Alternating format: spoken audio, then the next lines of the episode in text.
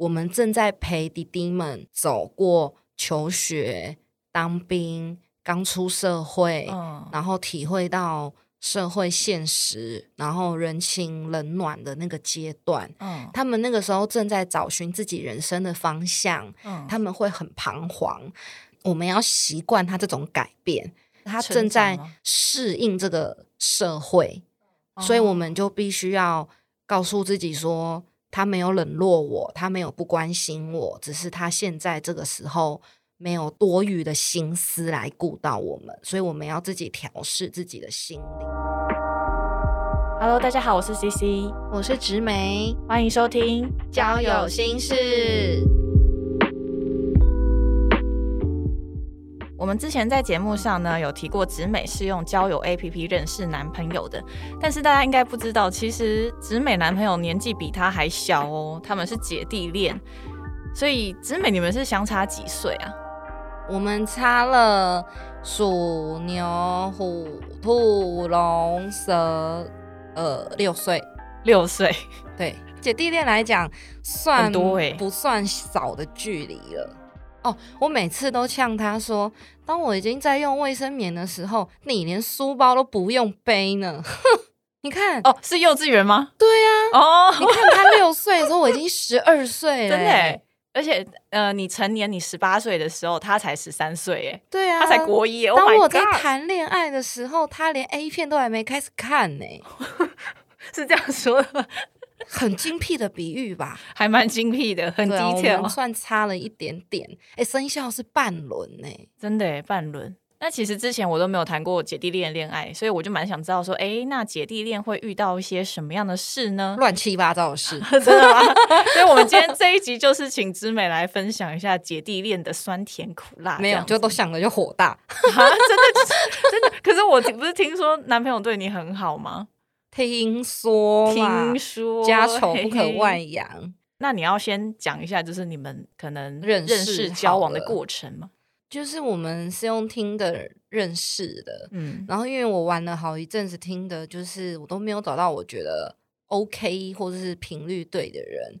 然后后来有一天，我就跟我的朋友还有她的男友一起去酒吧，然后他们两个也是透过听的认识，然后交往的。哦，然后我朋友的男友就说：“那不然这样好了，我帮你刷听着，搞不好我男生的角度看会跟你看的角度不一样。”嗯然后那时候我也喝懵了，我就这样把我的终身大事，好像也没那么严重哦，对对，还 目前还没终身大事。把我未来可能遇得到的幸福就交给那个我朋友的嗯男友，然后他就帮我刷了几个，嗯。然后我就说好了，就这样，祝福你。哼。结果后来我就收到了一个讯息，嗯。然后就有人私讯我说：“哎呦，你跟那个啊，因为我是听的照片有放一张我在迪士尼跟布鲁托合照的照片，哼，然后他就私讯我说：‘哎呦，你的那旁边那一只高飞怎么好像没睡饱啊？高飞黑眼圈很重。’嗯那我当时就想说。”拜托，他是布鲁托哎、你现在是来乱的吗？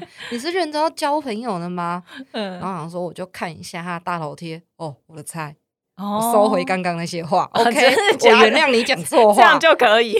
反正高飞跟布鲁托都是狗啦，没差啦。嗯，对，然后他的照片跟他的简介就是还蛮对我的胃口的。嗯然后他的照片还有放我很喜欢吃的一家餐厅的照片，所以我就觉得我们可能有一些东西可以聊。然后后来我们也没有聊什么，他就说他正在跟朋友在酒吧喝酒，嗯我就说，哎、我也是、哎之类的。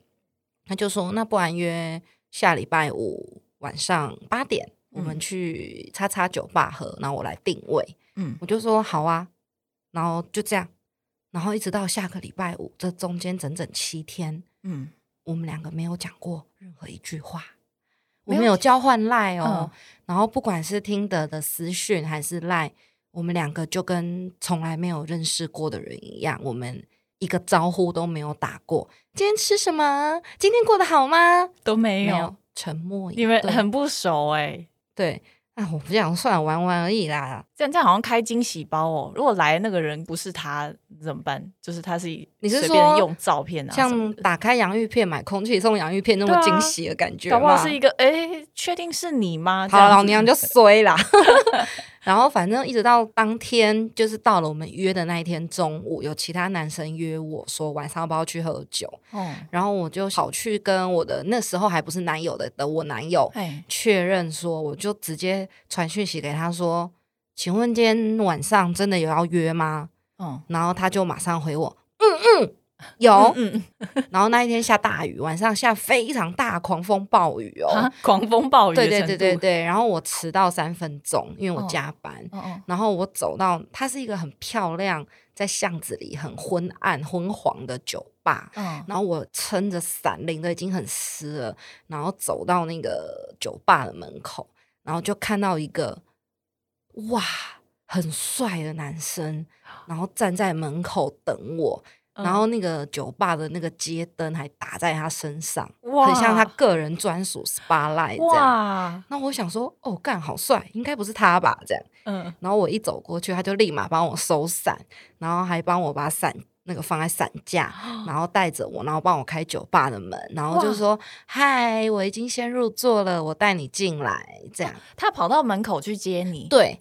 就是那天很冷，那天也是冬季，然后就一个人在那个门口扇那个冷风，哇塞，然后看着那个屋檐滴滴答答的水，然后在那边等我，帅哥在门口帮你这样然后还有一个接进来耶 SPA light 打在他身上、哦，哇塞，这是他设计好的吧？他大概就这样骗到我的吧。反正我们就聊得很开心，然后我就就问他说：“哎、你今天从哪里来？嗯那你今天准时下班吗？怎么这么早就到了？因为我今天加班迟到，我觉得很不好意思。”他就说：“没有啊，我还是学生。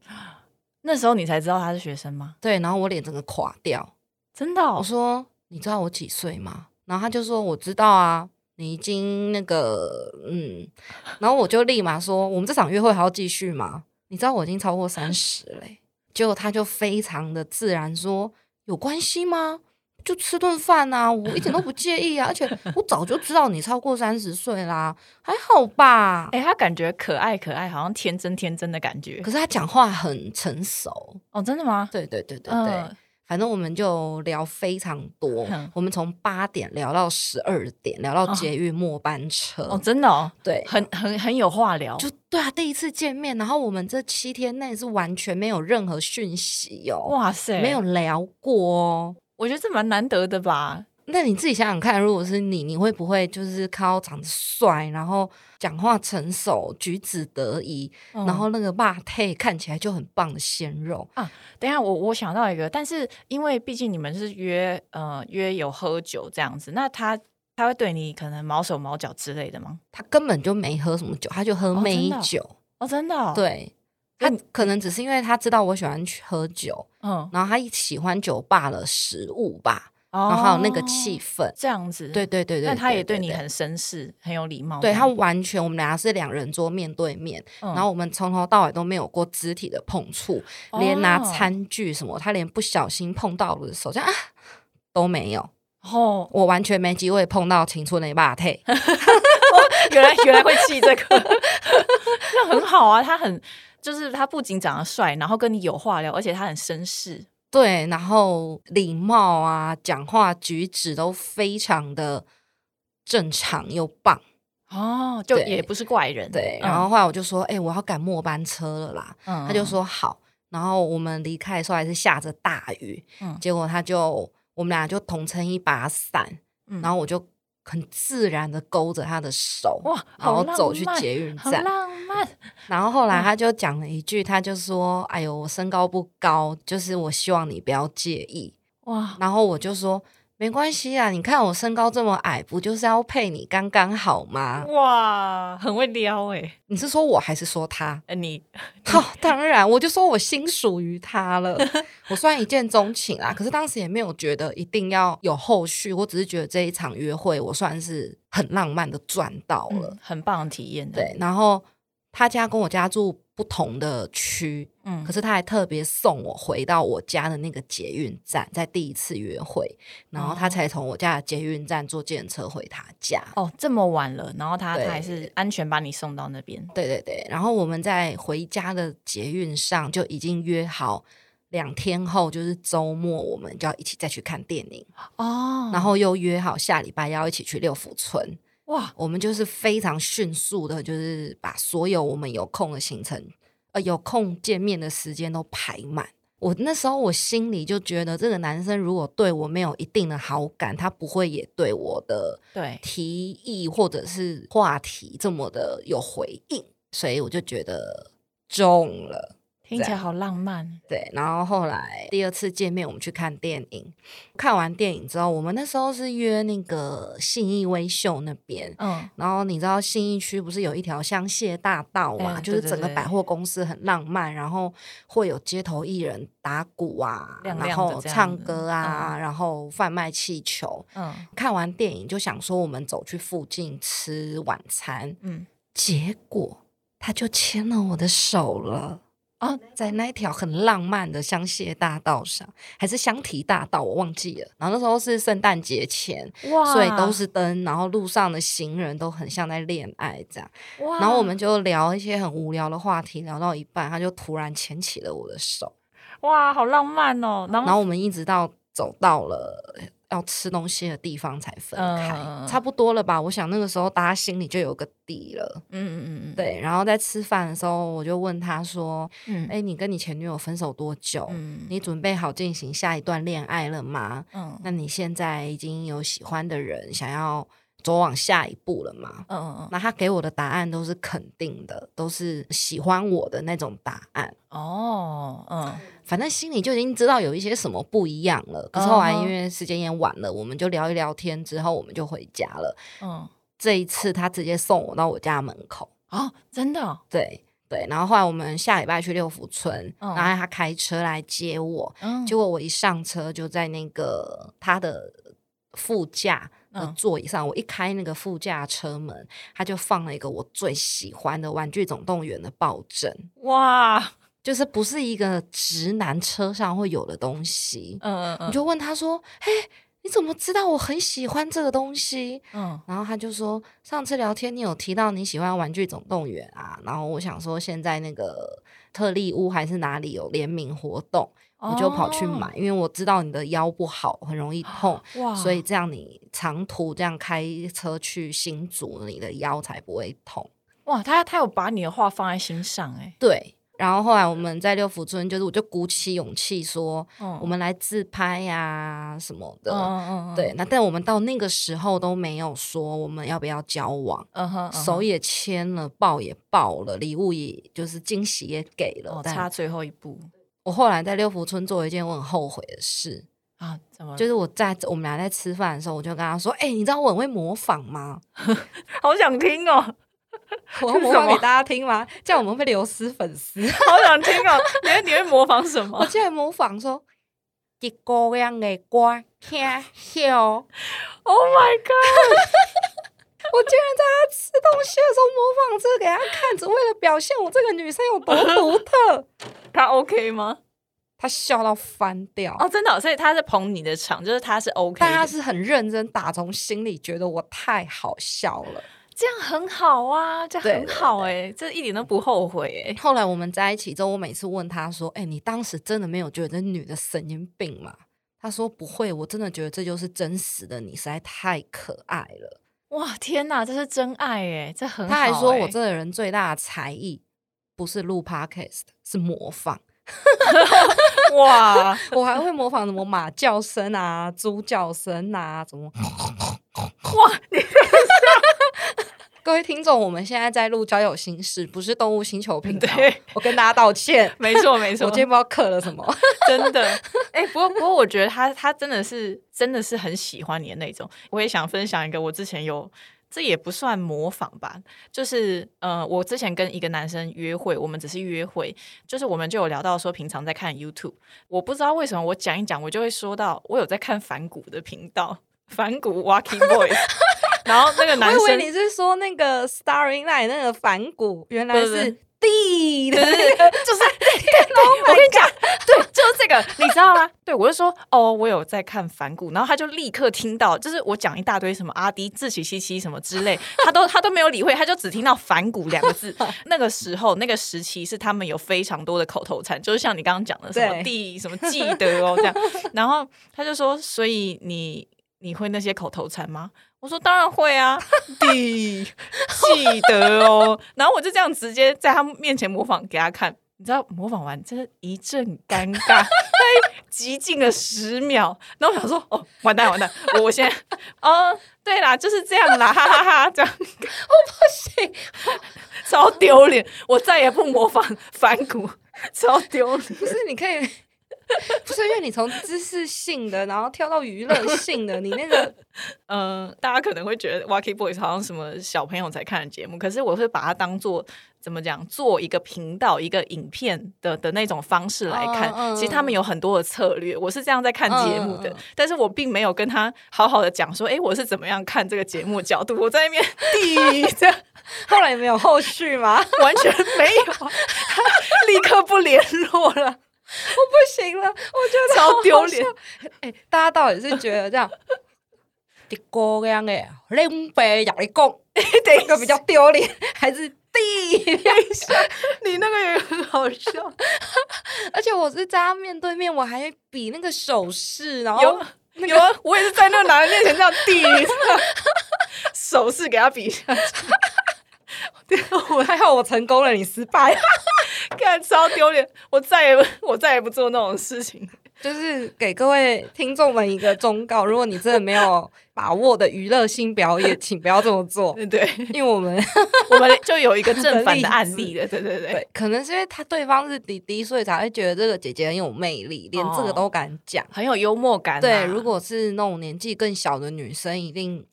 不会做这种很荒谬的事，就是哎，其实我们也不喜欢那种绑手绑脚的人，就是你你放松自然，然后多一些玩笑，哎，其实也很好啊，这样子，反正就让你认识真实的我嘛，啊，这就我的才艺呀，嗯，所以所以刚刚你是说他接受你的幽默感的这个部分，完全这不是幽默感了吧？这是荒谬了的走 走，你你的一个技能，我到底模仿了多少东西？我真的忘记，我模仿还有什么美环。啊，什么什么之类，反正我模仿太多东西，还有什么什么蜡笔小新，什么小白，我们去散步，什么之类的，我模仿超多东西。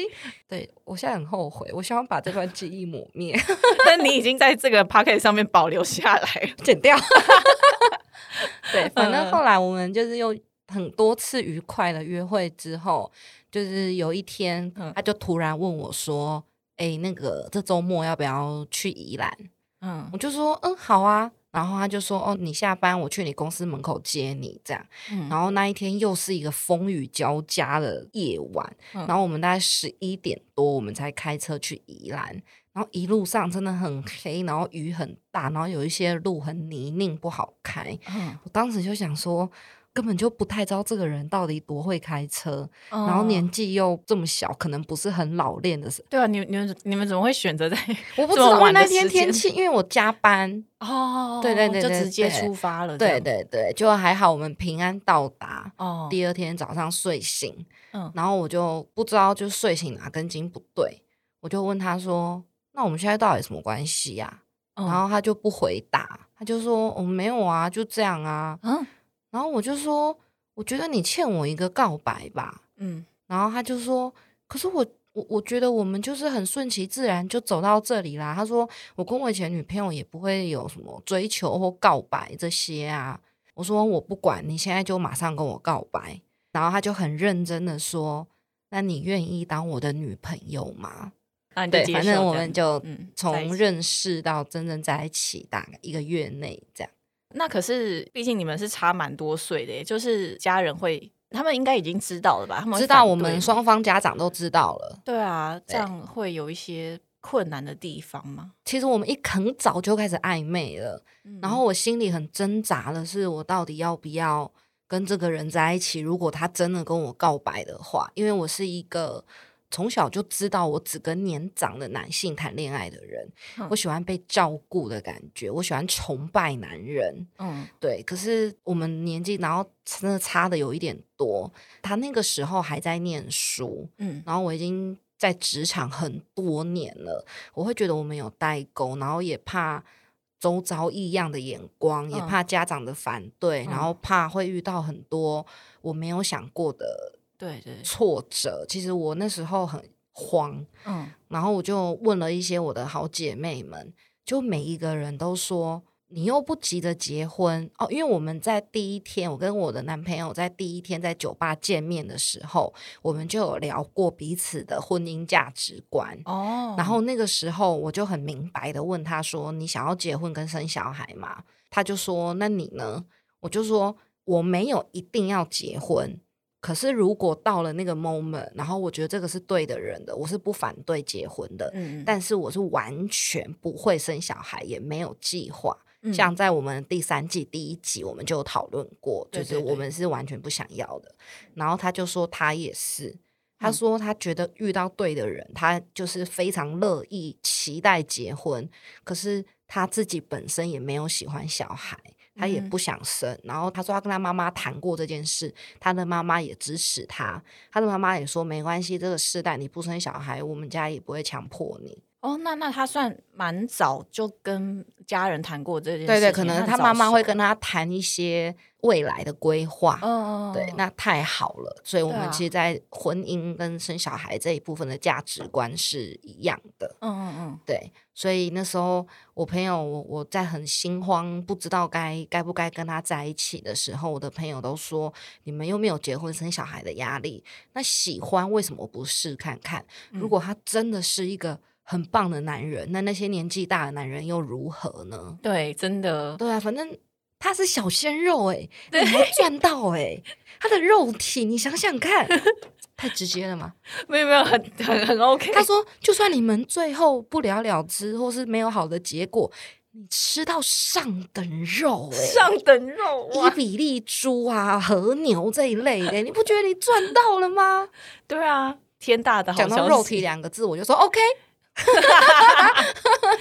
嗯对，反正后来就是我们决定在一起之后，他的呃爸妈知道我们差了六岁，也完全没有反对。哦，真的，对，因为那时候我已经出社会，他那时候连兵都还没当，哦，真的很小哎，可是他的妈妈只说你喜欢就好。嗯后来我妈有问我就是感情状况，嗯然后我也跟我妈说，对方就是小我很多，还在念书。我妈比我还兴奋，真的假我的？妈说：“哦，看不出来呢，你这个年纪还可以吃到滴滴哦，拜托，食遐好的，唔惊落塞。妈妈观念也很开”放啊。妈妈说：“OK 啊，反正就去嘛，就、哦，很就开心就欸好，，就是反正又没有一定要现在谈什么未来终身大事。”嗯嗯，所以其实，在双方家长，我们是没有到现在没有遇到挫折。然后我们跟对方的朋友出去玩，像他跟我的朋友一起出去玩，年纪都比他大，他也很融入我的朋生活圈。嗯然后我跟他的朋友出去玩，他的所有朋友都小我这么多，嗯我也很融入他们的生活圈。哦，真的哦，对对太好了，对，如果是以姐弟恋来讲，我觉得我们非常的幸运，我们是受到大家祝福的。那可是你们在相处过程中还会遇到其他的困难或挫折吗？哦，好几次都想把他掐死，啊，什么？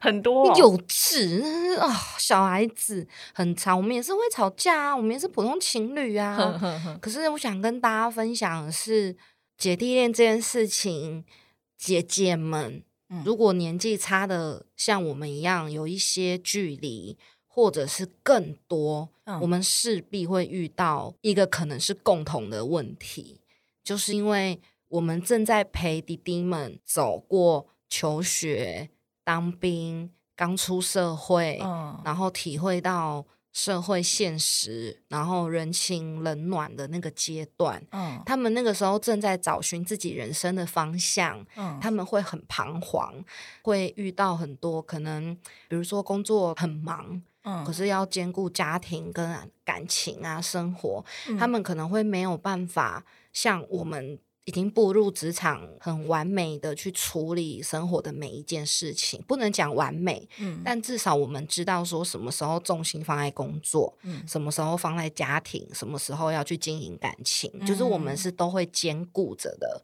可是他们的这个年纪是还没有办法平衡的。嗯。当他在工作很忙的时候，他是他有时候是忙到连睡觉时间都不够，嗯，他根本不可能像以前一样继续打电话跟你说早安、晚安，没有办法花哦时间跟你讨论周末的旅游，嗯。没有办法跟你聊更多生活琐事，嗯。因为他已经自顾不暇他自己的工作跟生活了。哦嗯。对，那我们要习惯他这种改变，因为嗯。他有他的生活，他正在不能说长大，可是他正在适应这个社会，嗯。然后适应就是很多因为年纪呀、什么的呃不一样突如其来的转变，所以我哦。们就必须要告诉自己说，他没有不爱我，他只是时间不够，他没有冷落我，他没有不关心我，只是他现在这个时候。没有多余的心思来顾到我们，所以我们要自己调试自己的心理。哇，这怎么听起来好心酸哦？就是就是，我觉得啦，嗯如果是像我男朋友这种弟弟刚出社会，或是甚至还没出社会到出社会的这一个年纪，嗯我觉得谈姐弟恋都有可能会遇到这样子的事情。嗯但如果是三十岁跟四十岁的姐弟恋，我觉得那应该不会这么严重。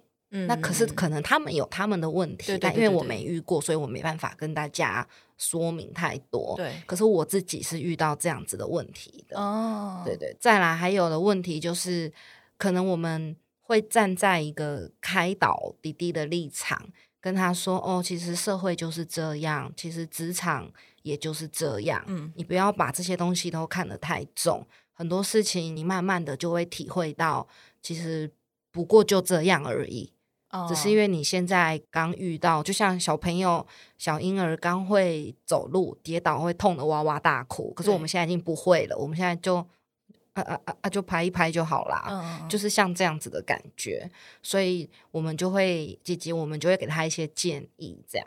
嗯那可是反过来，当姐姐的这一方也会有一个很辛苦的地方，就是当我们自己在各个地方上遇到问题的时候，是比较没有办法反过来向弟弟求救的，哦，因为他们没有经历过这些。嗯假设我正在想我要不要提离职，可嗯能公司对我不公平，可能我跟我的主管处不好，可能同事都甩锅在我身上，嗯可是我没有办法去询问弟弟说，哎，我该怎么办？因为他根本就没经历过这些事，哦，他唯一能做的就只有，呃，加油，不要难过，我陪你这种安慰。可是他没有办法给引我实际的方向，嗯让我去进步，或者嗯是让我去思考更多。嗯但是如果我我是跟年长的男性在一起的话，他们是可以给我一些建议的。嗯嗯对，所以这也是姐弟恋的做姐姐的苦啦。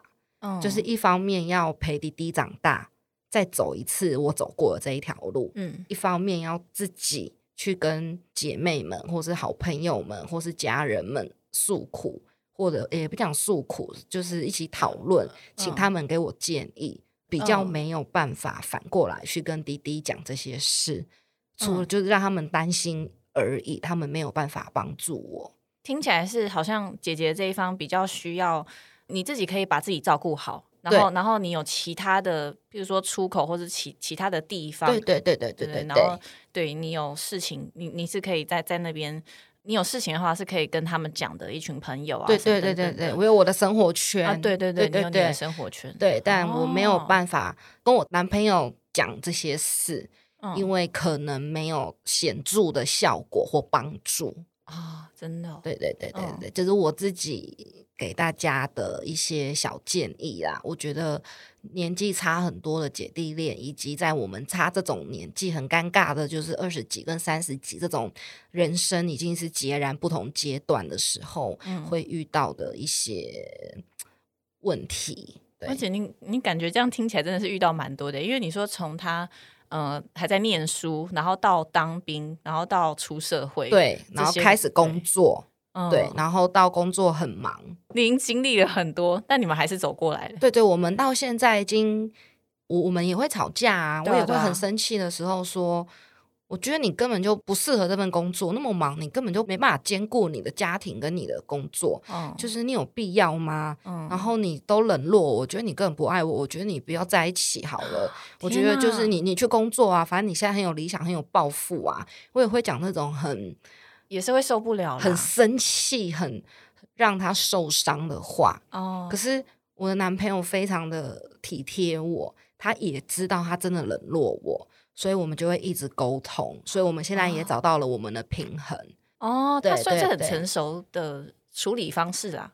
对，就是他是很直男的思考，嗯就是他不知道问题出在哪，他不知道他该怎么做。嗯可是当我告诉他我生气的点，我觉得问题出在哪，以及我建议他可以怎么做，他是会完完全全的照着我们沟通的方法去改变。哦，这这就是你说的，就是姐姐这边你要负责去引引导导他对对对对对对对，那他也是很乐意，就是一直成长。嗯嗯嗯，所以虽然年纪的差距不能改变，但是嗯我们的相处模式已经磨合到了一个很平衡的地步了。哇，很好哎。那这样，你有问过他，以他的这个弟弟的 立场，弟弟，对对对，弟弟的立场来看呢，就是和姐姐谈恋爱跟和同辈女生谈恋爱的差异有差吗？因为他之前也有恋爱过的经对验嘛，对对对对、嗯。对，有诶、其实我也很在乎他的想法，我很怕他跟姐姐在一起是很有压力的，或者是他其实有某一些，因为他是一个比较木讷的人，就是跟我比较不一样，他是所有事情都会往心里摆。嗯，他也不会想让我担心。嗯那我就问他说：“哎、你以前都跟跟你同龄或者是比你小一点点的女生交往，那你现在突然越级打怪，嗯，你有没有觉得很不安？”对啊，那其实他让我很欣慰的是，从我们还在暧昧一直到现在哦，已经两年了。他说他从来没有因为我们两个的年纪有差距而困扰过。哇，对，从就连我们正式要交往的时候，我也问过他，我说你真的不介意吗？嗯他说我真的不介意，我完全不觉得我们这个年龄到底是有什么好介意的。他说我嗯就是喜欢你这个人，跟你的年纪就是无关。好暖的话哦，对，就是他其实这两年来，我每次问他，他都是这么认真回答我。嗯嗯嗯，然后后来就是他其实有，因为我们今天要录这一集嘛，对对对然后我就有先事先的小小采访过他。嗯我说：“那你有没有一些什么心得，以滴滴的角度嗯可以跟大家分享？”那他讲的话其实让我蛮感动的，嗯因为刚好我们在录音的前一两个礼拜，就是我有一场很大型的朋友的聚会，嗯那我这些朋友年纪都跟我差不多，甚至会更大。嗯然后其中有两对情侣都已经在今年晋升为夫妻了。嗯然后我们就去祝贺他们新家落成啊什么的。哦嗯然后我男朋友就说，他每一次跟我的朋友们在一起，看到那两对从情侣变成夫妻，他觉得很羡慕。他一直很希望他可以追上这些男生的脚步，哦，给我一个完整的家，而不是只是每一次在这种聚会的场合，嗯我都只能看着他们幸福，嗯然后他什么都没有办法给我。嗯对，因为他们现在已经，我的朋友们都是结婚有自己的家，然后在规划未来一起嗯生活。可是我跟我男朋友，我们没有同居，嗯然后我们还是比较过自己独立的生活圈。哦，所以他说，但是他的年纪就是还没有办法，嗯嗯所以他说他一直在努力，他会找这么忙的工作，就是他一直在努力，想要给我一个更完整的名分也好，生活也好，哦所以每次他都很想要追上他们的脚步。哇，然后在那一次的聚会，有发生一个小插曲，嗯就是因为那一天那那一次聚会，我算是负责下厨比较多的人，嗯就是我有自己煮饭啊，然后做小菜啊，然后帮大家张罗一些吃的。嗯然后就有一个朋友就问说：“哦，你现在这么贤惠，连这个都这么会煮饭了，你们是不是准备要结婚了啊？你可以嫁了，你可以嫁了。嗯嗯嗯然后当时我男朋友也在场，嗯，可是我听到的时候，我当下很尴尬，我不知道怎么回答。哦，我如果回答说：“对啊，我要嫁了。”那万一我男朋友不是这样想的呢？哦那那那那是不是给他很无形中的压力？对，可是如果我说没有啦，我才没有要嫁，那我男朋友听到，如果他他搞不好又觉得哈，所以他不想嫁给我。哦，各位朋友真的不要乱问这种问题，就是我知道我的朋友 没有别的意思，对啦他们只是开开玩玩笑笑讲一讲乐色话，对对对。可是他不晓得在我们两个的心中是会无形的有这么大的压力的。啊，真的，所以我就回答说没有啦，我只是兴趣啦，就是你们觉得好吃就好，嗯就是把这一切化解掉。哦，然后我男朋友就说，他在当下真的觉得他好希望他可以马上给我一个完整的家，哇。然后可以回答说，对啊，我们要结婚啦，什么什么之类的。哇，他真的对你是很很很真心诚意的，对这他是真的很爱你，最近发生的事，嗯，然后他还有分享一个，就是他说，当他跟比他年龄小或者是同年龄的女生交往的时候，他完全不会想要去规划未来。他觉得他就是他现在二十几岁男生的花样年华，哦，玩该去玩玩，该去闯，该去当浪子，然后该拥有自己的生活圈，然后该爽就好。啊，是哦，因为他的另外一半如果年纪比较小，他会觉得根本不急，这种事以后再说。可是因为他遇到我，不只是因为我的年纪比较大，也因为我是那个对的人，他觉得我是那个对的人，所以他才想要在别人都还在玩、还在浪的年纪，他就嗯想要赶快给我一个安全感，跟赶快追上大家，嗯然后赶快努力。嗯，他说这是他觉得跟姐姐谈恋爱，还有跟同年龄或年纪更小女生谈恋爱，他心境最大的转变。嗯，嗯那他讲的这么好听，到底是真的假的？我妈妈怎样啊？就当做是真的好了啦。对，就是这样。哦，他他讲到一点蛮蛮是女生想要，哎，也不能这样讲，就是因为以他的立场是，他现在已经遇到一个认为以后可以走一辈子的对象，但这个人他就无关他的年纪，所以就是他遇到你之后，完全不是因为你的年纪，是因为就是你，他就是认定就是你，所以所以他也没有在在乎年纪这个问题。对，对啊，哇，这个真的是很感人哦。对啊，因为爱情他里面最最美的那他真的不是会讲这些话的人，他永远就是，比如说你，我问他说：“哎、你爱不爱我？”然后他就会说：“爱你啊。”这种 混色，就是他不太。然后有时候你问他说：“你今天工作好吗？顺利吗？”然后他就会说：“啊，就这样啊，没什么啦。”就是他不太会讲心里话，哦，然后也不太会讨拍。然后也不太会让我担心他的情绪，或是他工作遇到困难。哦，那那他这部分也是蛮成熟的啦。对对就是对对对对，所以有时候我也想帮他，或是就是我也会不知道该怎么帮他。他不讲，我如果发现了主动提，我又怕伤了他的自尊心。哦，你们还有这一层的问题。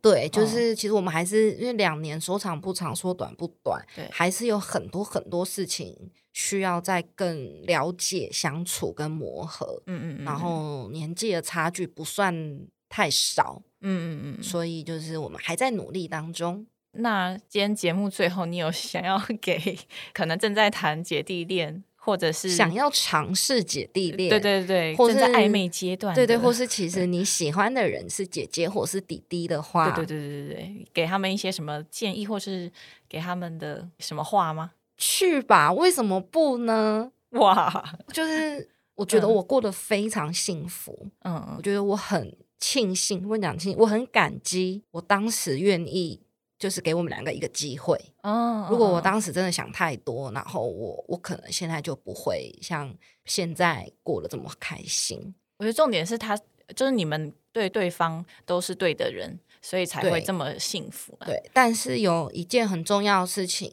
尤其是女生们、姐姐们，一定要想得很清楚。如果你们有生育压力的话，嗯，姐弟恋这件事情，你们就要很慎重的思考。嗯，因为女生的生育时间就那么几年，嗯，所以你要很确定，如果你有生育压力，但是你的另外一半是弟弟，他可能完全不考虑生小孩，或者是还不打算定下来，或者是根本不想要有孩子的话，这一点大家要很慎重的思考，是不是要谈姐弟恋。嗯，因为这一定会是往后很大的阻碍跟吵架症结点，对，这是比较沉重的一个部分啦。嗯嗯嗯。那其他的，如果跟我一样，就是没什么压力，每天疯疯癫癫的，连模仿那种白痴事情我都可以做，OK 啦，就是试一次嘛。嗯，反正有青春的骂，他也不吃白不吃。哇塞，现在很 OK OK，对，好，那如果大家也有什么姐弟恋的故事想要跟我们分享的话，也欢迎大家投稿过来哟。欢迎大家祝我们幸福，祝直美幸福。哎，希望你们真的。一切顺顺利利，然后有各种的难关都可以很顺利的过关。谢谢 C C，谢谢。好，那今天节目就到这里喽，拜拜，拜拜。交友心事现在在各大 Podcast 平台都听得到喽，欢迎留下五星好评，并且按下订阅按钮，掌握更及时、更精彩的节目内容。如果喜欢交友心事的朋友们，也欢迎小额赞助节目哦。那就请大家继续多多支持交友心事。